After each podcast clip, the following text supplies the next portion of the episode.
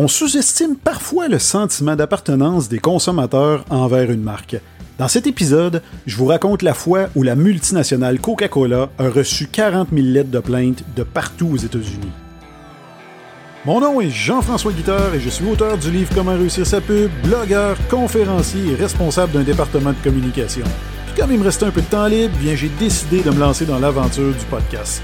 Mon objectif, vous transmettre de nouvelles connaissances, vous faire réfléchir et surtout vous divertir en partageant avec vous des concepts marketing, des anecdotes personnelles et des histoires inspirantes. Vous écoutez Affaires et Marketing. Bonjour et bienvenue à un douzième épisode d'Affaires et Marketing. La dernière fois que je vous ai parlé, je vous ai raconté la fois où Chrysler a largué Céline Dion. Euh, et dans les épisodes précédents, je vous ai raconté également des histoires qui risquent fortement de vous intéresser, hein, dont la fois où Air Canada a détruit un fauteuil roulant ou encore la crise qui a secoué le producteur de jus Lassonde. Donc, si vous n'avez pas écouté ces épisodes, bien, je vous invite à le faire. Ils sont disponibles sur la plupart des grandes plateformes, évidemment. Euh, donc aujourd'hui, on va parler de quoi? On va parler de Coca-Cola. Mais avant, j'aimerais, comme je l'ai fait dans les épisodes précédents, prendre euh, quelques secondes pour lire le commentaire, euh, cette fois-ci d'une auditrice, une certaine Cam Cam 8, qui me dit une de mes premières expériences en matière de podcast et j'adore celui-ci. Bien, écoute, euh, Cam 8, j'apprécie énormément que tu aies pris le temps de me laisser un commentaire. Hein. un petit commentaire simple et concis, mais qui veut tout dire. Donc, euh, c'est grandement apprécié et je suis très content que l'émission te plaise. Et si c'est le cas pour vous également, ben, je vous invite à me laisser un avis euh, et un commentaire, euh, si possible également. Comment faire? Ben, c'est fort simple. Vous pouvez aller sur iTunes sur Apple Podcast, Apple Balado. Si vous écoutez l'épisode à partir de cette plateforme-là actuellement, vous pouvez descendre jusqu'en bas. Vous allez avoir une section avis. Là-dessus, vous pouvez cliquer sur le 5 étoiles. Ça va grandement aider mon podcast au niveau de la notoriété, au niveau du référencement.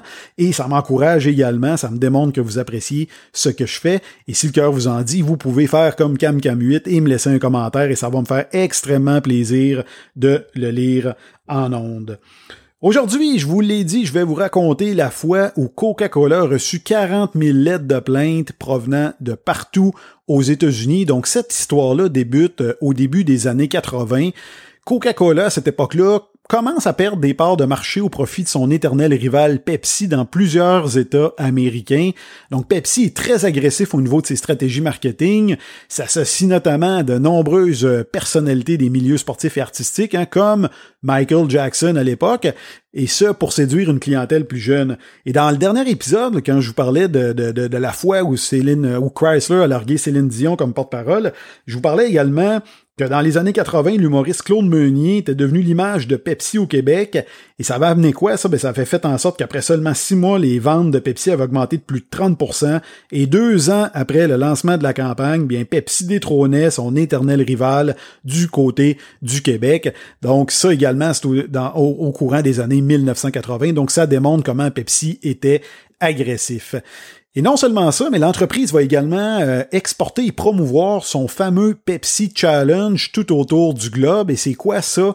Le Pepsi Challenge, ben, ça consistait à présenter aux consommateurs deux gobelets blancs, l'un contenant du Pepsi et l'autre du Coke, et on les invitait ensuite à voter euh, pour leurs produits préférés. Donc, n'avait aucune idée de quelle boisson se retrouvait dans quel gobelet, et on leur demandait de voter pour leur boisson préférée. Et moi-même, je me rappelle, dans probablement vers le milieu, la fin des années 80, euh, lorsque j'étais euh, quand même très jeune, mais j'allais un camp de jour durant l'été, et chaque été, on se dirigeait du côté de la ronde, et je me rappelle très bien d'avoir participé à ce challenge-là. Je me rappelle malheureusement pas savoir si j'avais eu la bonne réponse ou pas, mais je me rappelle très bien du kiosque, ça m'avait marqué. C'était assez grandiose et on faisait des tests à l'aveugle pour voir quelle boisson on préférait. Et ces tests-là, qu'est-ce que ça l'a fait? Ben, ça l'a rapidement démontré que les gens préféraient majoritairement le goût du Pepsi. Et évidemment, la multinationale va se faire un plaisir de promouvoir les résultats de ces tests-là à son avantage à travers différentes campagnes publicitaires un peu partout sur la planète.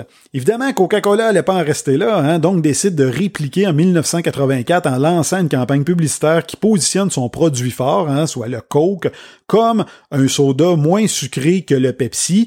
Donc, ça l'explique probablement pourquoi la majorité des gens préféraient le goût du Pepsi, tout simplement parce que il était plus sucré. Mais Malheureusement pour Coke, l'impact de ces campagnes est relativement limité et euh, ses parts de marché ne font que stagner alors que celles de son rival ne cessent de croître.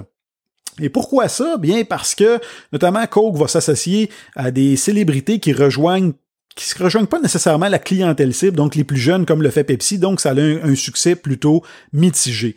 Évidemment, les dirigeants de Coca-Cola se sentent assez menacés hein, et décident de prendre une décision drastique, soit de modifier la recette de leur produit fort qui a fait son succès afin d'en améliorer le goût. Donc Coke était tombé dans le piège de Pepsi, c'est-à-dire que là, il admettait de façon indirecte que le Pepsi était meilleur que le Coke, donc Pepsi était quand même pas euh, déçu de cette décision-là.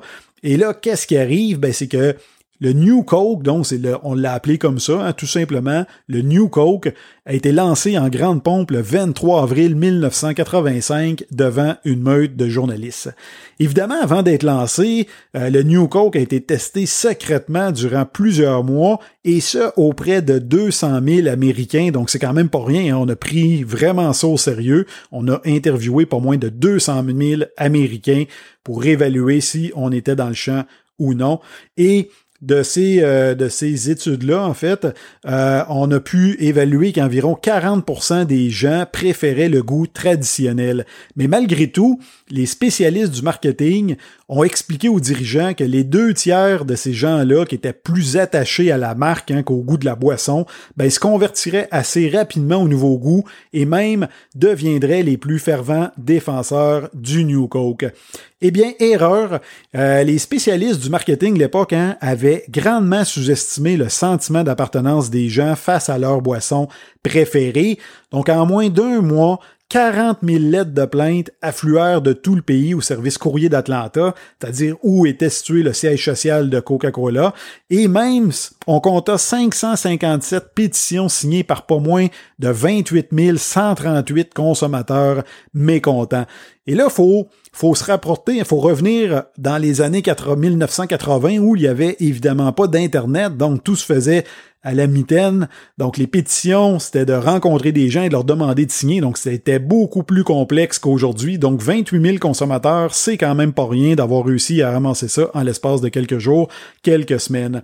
Eh bien, finalement, le 11 juillet 1985, soit moins de trois mois après le lancement du New Coke, ben, le PDG de l'époque, Roberto Godietta, ben, il a cédé à la pression populaire et a finalement admis qu'il s'était trompé en voulant lancer, en voulant modifier la recette du Coca-Cola. Donc, la version originale fit son retour sur les tablettes assez rapidement et l'appellation New Coke fit remplacer par Coke classique. Donc, on revint à la, version traditionnelle et on en profita pour bonifier le mot Coke par Coke classique, ce qui a été un excellent coup, cette fois-ci, des gens marketing.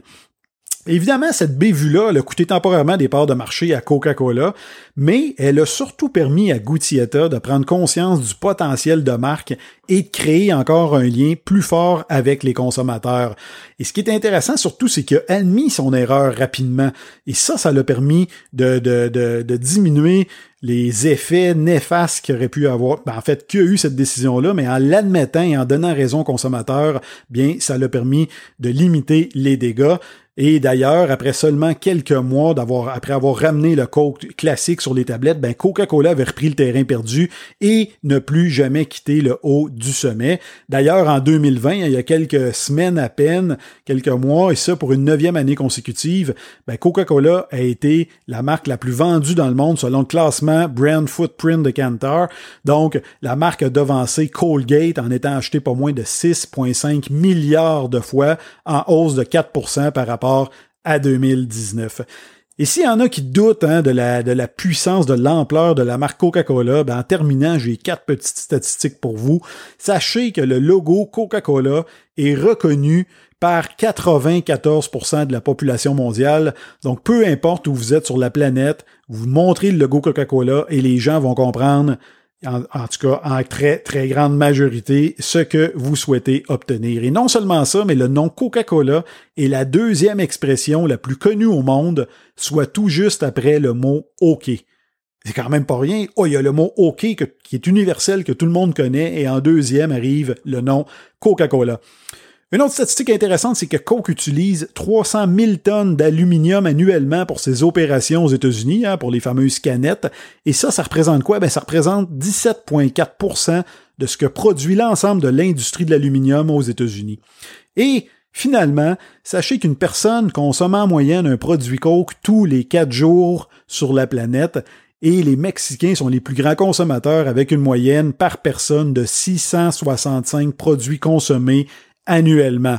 C'est quand même une quantité assez astronomique, c'est soit près de deux produits par jour par habitant du côté du Mexique. Donc sur ce, bien j'espère que vous avez apprécié cet épisode. Un petit scoop, dans le prochain, je devrais vous raconter la fois où une guitare a euh, entraîné, euh, en fait, une guitare brisée a entraîné des pertes de 180 millions de dollars pour le transporteur aérien United Airlines. Donc, si vous voulez être sûr de ne pas manquer cet épisode-là, je vous invite à vous abonner à mon podcast en cliquant soit sur le bouton suivre ou vous abonner et vous allez être avisé dès qu'un nouvel épisode va être lancé. Je vous invite également, euh, comme je le fais à chaque fois, à visiter mon site web, hein, le jfguitar.com. Je l'ai mentionné, je crois, dernièrement, mais je viens de franchir la barre des 100 000 pages vues, donc je suis très, très heureux de ça. Je vous remercie infiniment.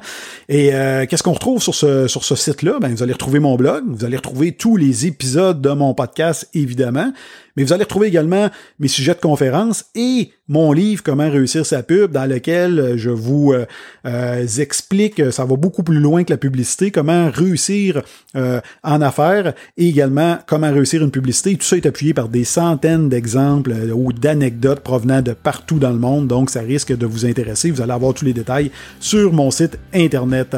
Donc sur ce, bien, je vous remercie hein, d'avoir écouté l'épisode jusqu'à la fin. Je vous remercie de me suivre et je vous dis à la prochaine.